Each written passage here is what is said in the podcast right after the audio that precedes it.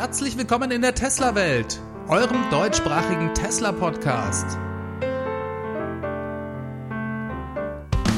Hier die Themen: Hinweise auf Hardware-Updates bei Model S und X, Rückenwind durch Handelsabkommen und Tesla ist jetzt mehr wert als VW.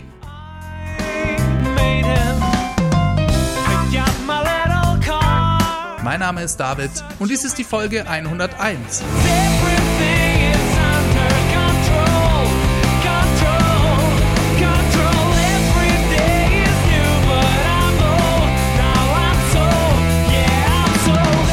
zusammen und herzlich willkommen zurück. Es ist wieder Mittwoch und ich habe für euch wieder eine halbe Stunde News rund um das Thema Tesla. Wir wollen gleich einsteigen, aber es gibt noch einen Hinweis für euch und zwar ist heute Abend der Earnings Call, also vorausgesetzt ihr hört diese Folge am Mittwoch, an dem sie erscheint. Tja, und das heißt natürlich, dass wir nächste Woche uns ausführlich mit dem Earnings Call beschäftigen. Das wird ganz, ganz spannend. Ich freue mich jetzt schon drauf. Schauen wir uns aber an, was aktuell alles passiert ist. Diese Woche sind nämlich in Tesla Software Code mal wieder verschiedene Hinweise auf bevorstehende Hardware-Updates aufgetaucht. Das hat der in der Szene relativ bekannte Tesla-Hacker mit dem schönen Twitter-Namen Green the Only entdeckt. Der hat ja vor ein paar Wochen schon mal Hinweise auf ein 100 Kilowattstunden Battery Pack beim Model 3 sowie eventuell einen Ludicrous Mode gefunden. Die neuen Infos betreffen aber das Model S und X. Tja, und da hat er eine ganze Fülle von Hinweisen gefunden. Zudem ist er der Meinung, dass Tesla sich vollkommen bewusst ist, dass solche Dinge in der Software immer gefunden werden. Daraus folgert er, dass die Hardware-Änderungen ganz kurz bevorstehen. Ja, um was geht's? Also er hat einmal einen Hinweis auf eine integrierte induktive Smartphone-Ladestation gefunden. Dann, schon interessanter, eine neue Funktion zur Unterstützung der Lendenwirbelsäule, was auch immer das genau heißt. Green spekuliert hier auf neue Sitze. Ebenfalls gab es einen Hinweis auf zwei neue Batterietypen in verschiedenen Konfigurationen sowie einen neuen Ladeport. Zusätzlich soll es dann noch ein Update der Luftfederung geben, wobei es laut Green nicht um eine komplett neue Luftfederung geht. Anscheinend ist es nur ein Derivat der aktuell verbauten. Das klingt alles sehr interessant, auch wenn es gleichzeitig ein wenig vage ist, wie ich finde. Was die kabellose Ladestation für Smartphones angeht, da bietet Tesla ja bereits ein eigenes Produkt für das Model 3 an. Das kann man in den USA direkt über Amazon beziehen. Auf dem Blog Electric gab es diesbezüglich eine weitere Meldung mit noch einem Hinweis auf dieses Produkt für Model S und X. Und zwar ist da jemanden ein Eintrag auf der Webseite des Wireless Power Konsortiums aufgefallen, bei dem in den USA solche Produkte angemeldet werden müssen. Ja, und da gibt's eine Produktwebseite, zu einem neuen Wireless Charger von Tesla. Da ist auch ein Foto dabei und der schaut einfach nicht so aus, als würde er in ein Model 3 reinpassen. Es ist also gut möglich, dass es sich dabei um den Charger für das Model S und X handelt. Naja, und dass das Produkt schon offiziell bei der FCC zugelassen wurde, das ist ja vielleicht dann auch ein Hinweis darauf, dass es nicht mehr so lange dauert, bis wir es dann in den Fahrzeugen finden werden. Reden wir aber mal über einen neuen Ladeport. Da könnte man sich vorstellen, dass Tesla bei Model S und X vielleicht auf CCS umsteigt. Das würde für mich im Hinblick auf die neuen V3 Supercharger total Sinn machen. Ich hatte euch ja vor kurzem von der Einweihung des ersten europäischen V3 Superchargers in London erzählt. Ja, und der hat nur noch CCS. Klingt für mich so, als sei das die Zukunft bei Tesla. Und klar wird man dann zwangsläufig auch bei Model S und X irgendwann darauf umsteigen. Was die neuen zwei Batterietypen angeht, naja, also da bleibt selbstverständlich sehr viel Raum für Spekulationen. Natürlich denkt man da zwangsläufig mal wieder daran, ob Tesla nicht unter Umständen doch noch auf die 2170er Zellen bei Model S und X umsteigt, auch wenn Elon immer wieder gesagt hat, dass dies nicht geplant sei. Aber ob das tatsächlich ein Hinweis darauf sein könnte, also ich weiß ja nicht so recht. Da ist mir auch ehrlich gesagt der Tweet von diesem Hacker viel zu ungenau. Das kann eigentlich alles Mögliche heißen. Aber Anscheinend ist da was im Busch. Und dass es ein paar Hardware-Änderungen geben könnte, das kann ich mir auf jeden Fall vorstellen. Auch noch vor oder vielleicht gerade absichtlich noch vor Erscheinen des neuen Plaid-Antriebs.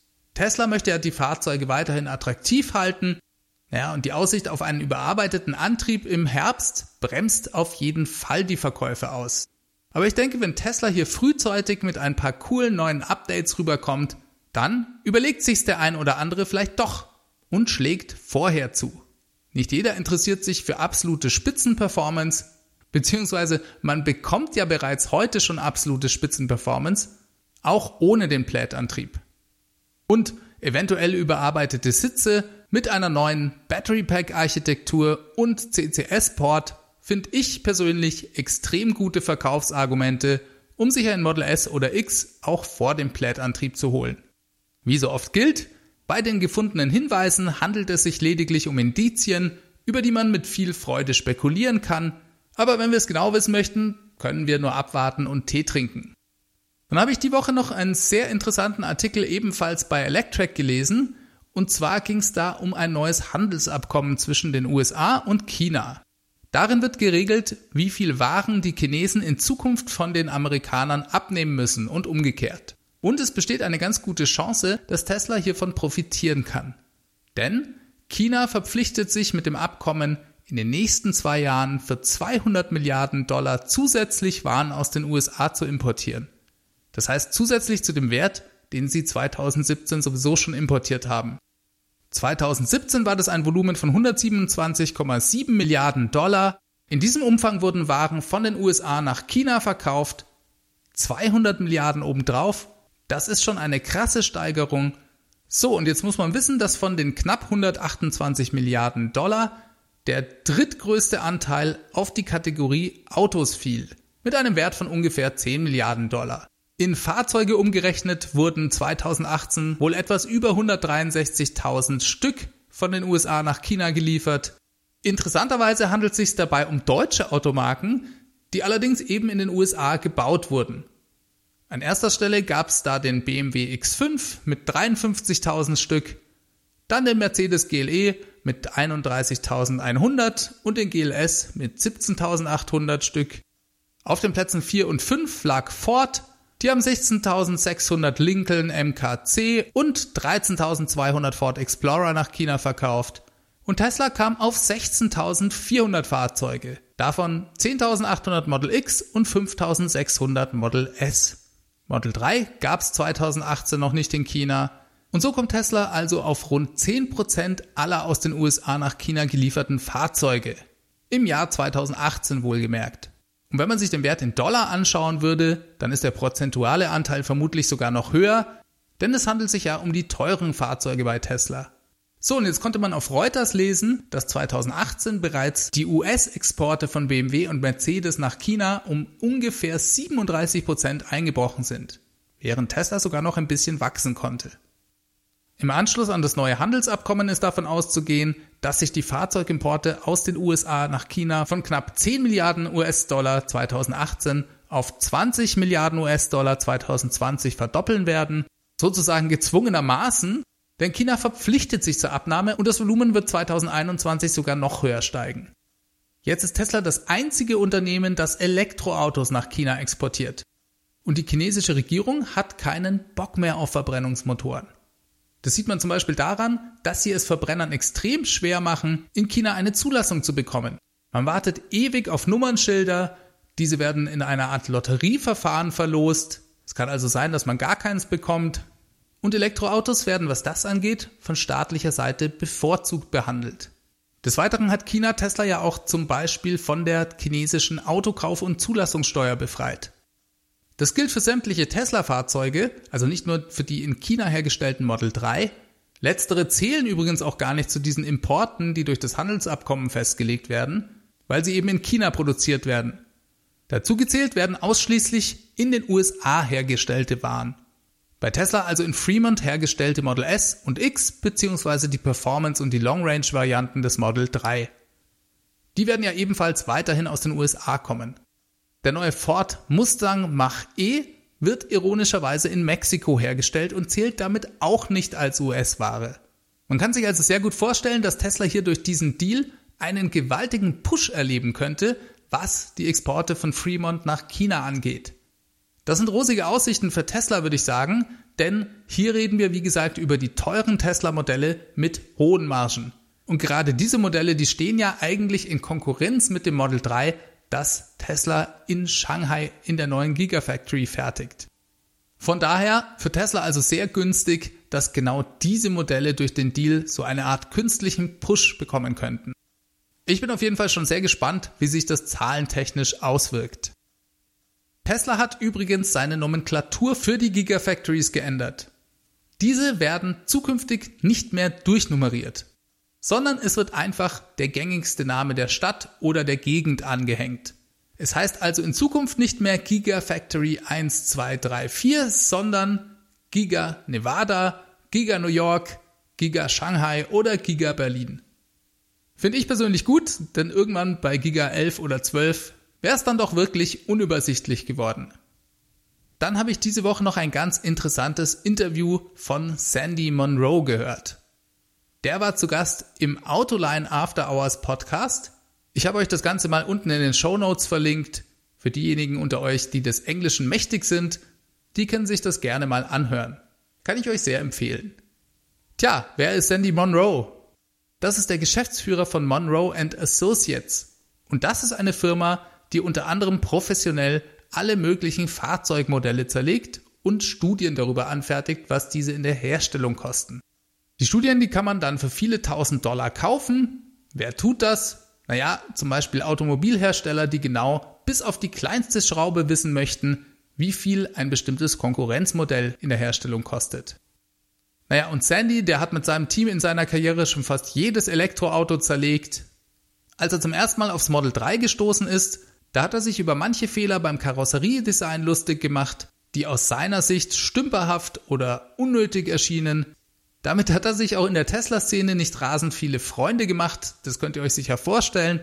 Das Ganze wurde damals medial breit aufgegriffen, weil er als absoluter Experte gilt und das war selbstverständlich für Tesla-Kritiker ein gefundenes Fressen.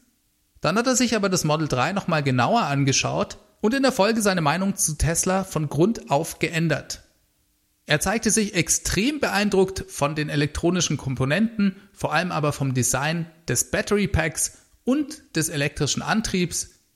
Er ist inzwischen ein regelrechter Tesla-Fan geworden und er bescheinigt Tesla einen technischen Vorsprung von mehreren Jahren verglichen mit der Konkurrenz. Seiner Meinung nach sind die Elektromotoren von Tesla von einem anderen Stern er kann es kaum erwarten, ein Model Y in die Hände zu bekommen und in besagten Podcast hat er sich über den Tesla Cybertruck ausgelassen. Beim Cybertruck fasziniert ihn vor allem das Design, aber jetzt nicht unbedingt wegen des auffälligen Looks, sondern im Hinblick auf die Produktion. Denn seiner Meinung nach ist Tesla hier ein Geniestreich gelungen. Das Design des Cybertrucks erlaubt laut Sandy einen stark vereinfachten Herstellungsprozess Tesla kann hier Millionen Dollar an Investitionen sparen. Man braucht keine großen Pressen und teure Werkzeuge dafür, weil sich der 3 mm dicke Stahl nicht auf diese Weise verarbeiten lässt. Man kann dafür deutlich einfachere Maschinen verwenden. Ebenfalls werde Tesla sich Millionen Dollar für einen Paintshop sparen. Das ist also die Fahrzeuglackierung. Denn wie ihr ja wisst, ist der Cybertruck aus rostfreiem Stahl und muss einfach gar nicht lackiert werden. Und Sandy Monroe, der stellte in dem Podcast zwei Preisthesen für zwei verschiedene Szenarien auf. Er sagte, wenn Tesla plane zum Beispiel 50.000 Einheiten pro Jahr herzustellen, dann entspräche dies einem Investment von nur 30 Millionen Dollar und das für die komplette Produktionslinie. Dann hat er das mit den Investitionskosten für einen klassischen Ford F150 Truck verglichen und die wären siebenmal teurer.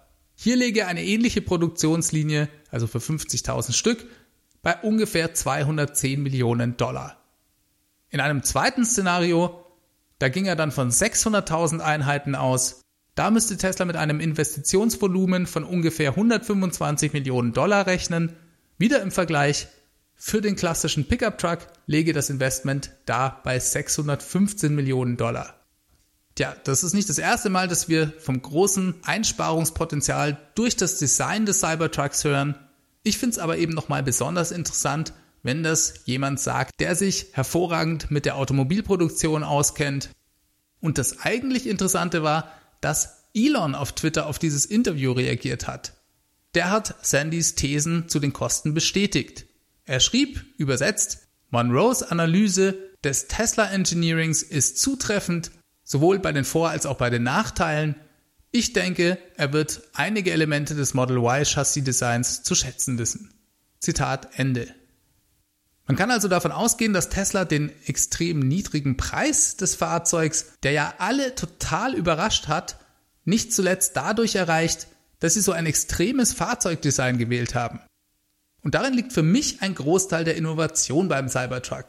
Nämlich, dass Tesla sich das getraut hat. Ich bin fest davon überzeugt, dass so ein abgefahrenes Design bei keinem anderen Hersteller es auch nur in eine Fahrzeugstudie geschafft hätte. Sowas bringt einfach nur Tesla. Also ihr seht schon, ich bin begeistert und sehr gespannt, wie groß Teslas Erfolg mit dem Truck wird. Ich denke, das wird ein absoluter Knaller. Den Link zum Interview, den findet ihr wie gesagt unten in den Show Notes. Kann ich euch nur empfehlen.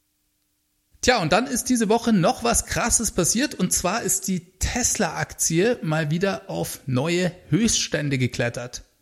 Und Tesla hat in der Folge die Schwelle von 100 Milliarden Dollar Market Cap überschritten. Das heißt, die Firma ist jetzt über 100 Milliarden Dollar wert. Und damit ist Tesla an VW vorbeigezogen. Tesla ist jetzt der zweitwertvollste Automobilhersteller der Welt. Nur Toyota ist mehr wert um die 200 Milliarden Dollar.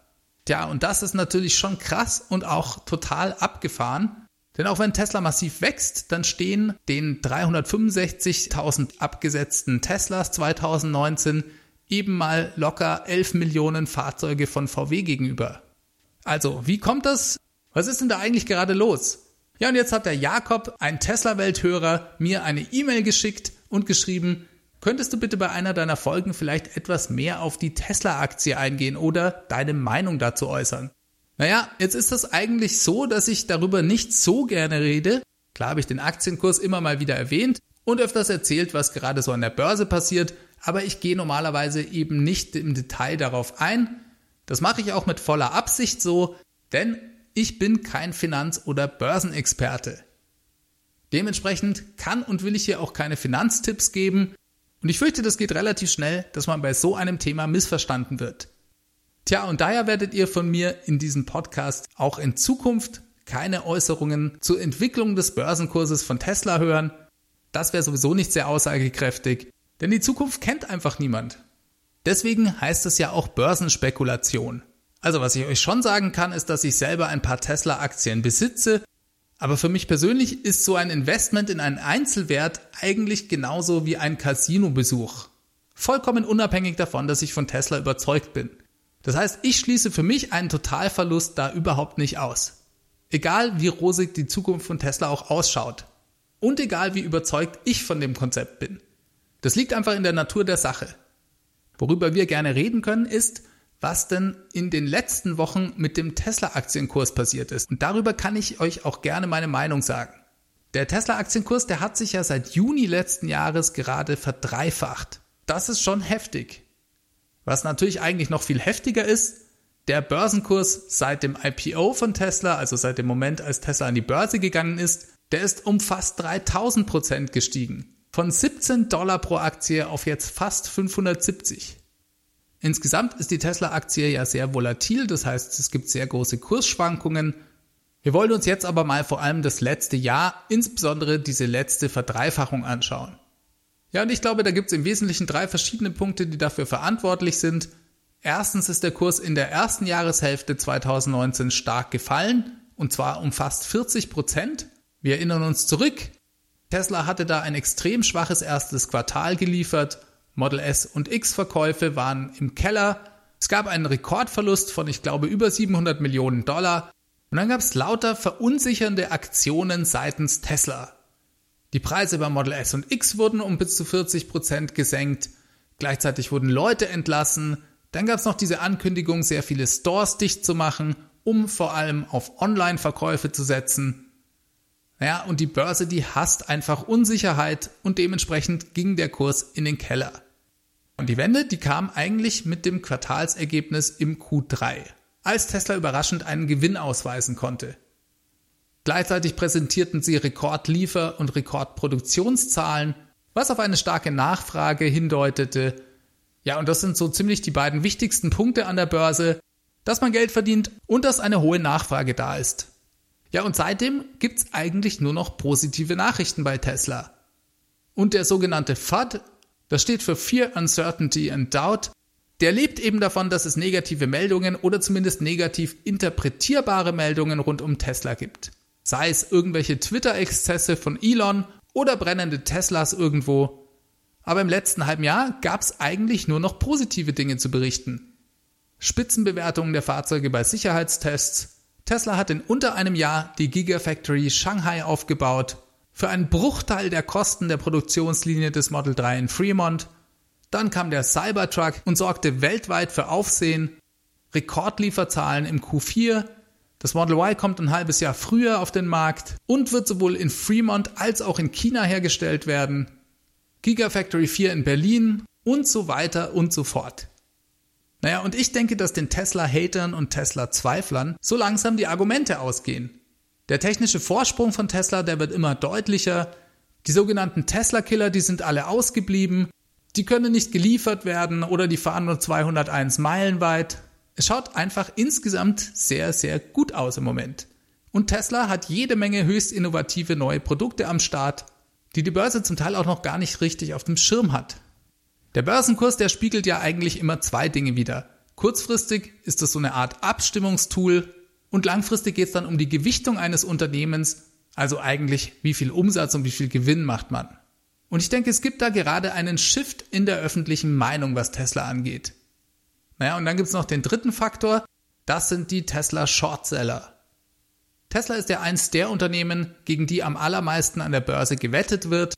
Durch Shortseller, also durch Leute, die Aktien leer verkaufen. Jetzt muss man dazu verstehen, wie das genau funktioniert. Also jemand, der den Tesla-Stock shorten will, was macht der eigentlich? Im Prinzip ist das ganz einfach. Stellt euch vor, ich habe eine Tesla-Aktie und ihr wollt Shortseller werden. Ja, dann geht ihr zu mir und leiht euch meine Aktie aus. Dafür zahlt ihr mir ein paar Gebühren sowie eine Miete. Die Aktie gehört dann immer noch mir, aber ihr dürft damit an die Börse gehen und sie weiterverkaufen. Das macht ihr auch. Ihr kassiert das Geld zum aktuellen Kurs und in der Folge hofft ihr darauf, dass der Börsenkurs von Tesla nach unten geht. Dann könnt ihr nämlich später die Aktie günstiger zurückkaufen, um sie mir wieder zurückzugeben. Die Differenz minus die Miete, die ihr an mich zahlt, ist dann euer Gewinn.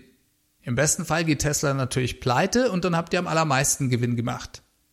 Doof ist nur, wenn der Kurs steigt, denn dann macht ihr nämlich Verlust damit. Und hier gibt's kein Limit nach oben. Es ist also ziemlich riskant, Shortseller zu sein. So, warum wirkt sich das jetzt auf den Aktienkurs aus? Naja, Dadurch, dass ich ja die Tesla-Aktie besitze und ihr als Shortseller die gleiche Aktie nochmal an der Börse verkauft, dadurch existiert sie eigentlich dann zweimal. Dadurch bringt ihr virtuell eine neue Aktie auf den Markt. Das heißt, es gibt plötzlich mehr Aktien und dadurch kann der Kurs natürlich sinken. Tesla ist eines der Unternehmen mit dem höchsten Short Interest, also mit den allermeisten leer verkauften Aktien und daher kann man davon ausgehen, dass sich das in der Vergangenheit auf jeden Fall negativ auf den Kurs ausgewirkt hat. Manche Leute gehen sogar so weit und vermuten hinter dem außergewöhnlich hohen Short Interest eine Kampagne der Ölindustrie, die einfach für ein paar Milliarden Short in Tesla gehen, um dem Unternehmen zu schaden. Wie es wirklich ist, das weiß selbstverständlich niemand so genau, dass bei so einem hohen Anteil an Shorts viele Leute finanziellen Nutzen daraus ziehen, wenn es Tesla schlecht geht. Dementsprechend ist der Anreiz, Tesla öffentlich schlecht zu machen, für solche Leute einfach gegeben.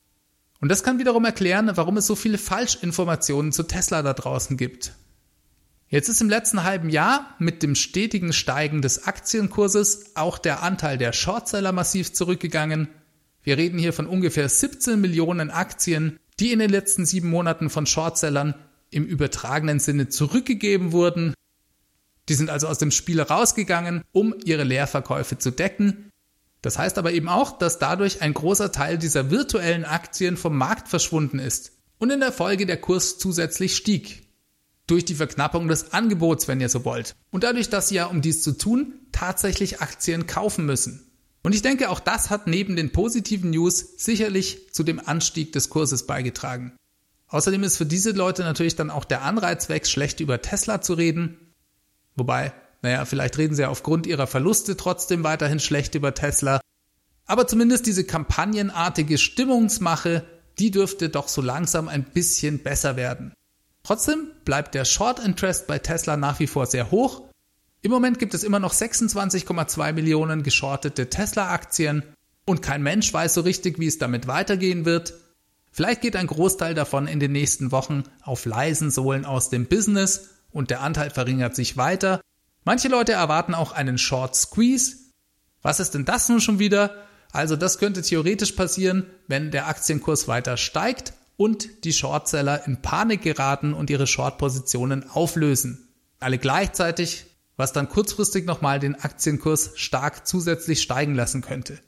Sowas kann übrigens auch dadurch passieren, dass die eigentlichen Aktienbesitzer von den Shortsellern ihre Aktien zurückverlangen.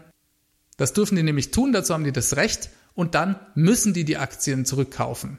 Naja, ob und wann sowas passieren kann, das steht völlig in den Sternen. Wie gesagt, ich möchte hier nicht über zukünftige Aktienkursbewegungen spekulieren. Und selbst Elon, der ja vor ungefähr anderthalb Jahren war das, glaube ich, schon mal den Short Squeeze of the Century prophezeit hat, der lag damals damit völlig daneben. Trotzdem ist es interessant, das Ganze zu beobachten. Und ich hoffe, ich konnte euch ein bisschen das Thema erklären und es vielleicht verständlicher machen, warum sich der Börsenkurs in den letzten sechs, sieben Monaten verdreifacht hat. Ja, damit bin ich diese Woche auch schon wieder am Ende angelangt. Ich freue mich auf den Earnings Call und hoffe, ihr schaltet nächsten Mittwoch wieder ein. Diese Folge wurde euch mit freundlicher Unterstützung des Tesla Owners Club Helvetia präsentiert. Ja, und wie immer bedanke ich mich bei allen Leuten, die diesen Podcast unterstützen. Das finde ich wirklich ganz, ganz klasse, wenn das jemand macht. Und es gibt viele verschiedene Möglichkeiten dazu. Ich habe eine Crowdfunding-Plattform auf www.teslawelt.de was den Podcast auch weiterbringt, ist, wenn ihr ihn auf iTunes oder in eurer Apple Podcast App bewertet. Damit pusht ihr ihn nämlich im Ranking und er wird dann leichter gefunden. Falls ihr euch gerade einen Tesla kaufen wollt, könnt ihr natürlich auch gerne meinen Tesla Referral Code verwenden. Der Link dazu lautet ts.la slash david 63148. Vielen Dank auch für eure E-Mails und nochmal für alle Glückwünsche zur 100. Sendung. Das war auch ganz klasse, habe ich mich sehr gefreut. E-Mails könnt ihr mir an feedback at teslawelt.de schicken oder ihr ruft die Teslawelt Hotline an. Das ist die 0211 9763 2363. Da könnt ihr mir einfach eine Nachricht hinterlassen. Bleibt mir noch, euch eine gute Woche zu wünschen. Wir hören uns nächsten Mittwoch wieder. Macht es ganz gut. Bis dahin. Ciao, ciao.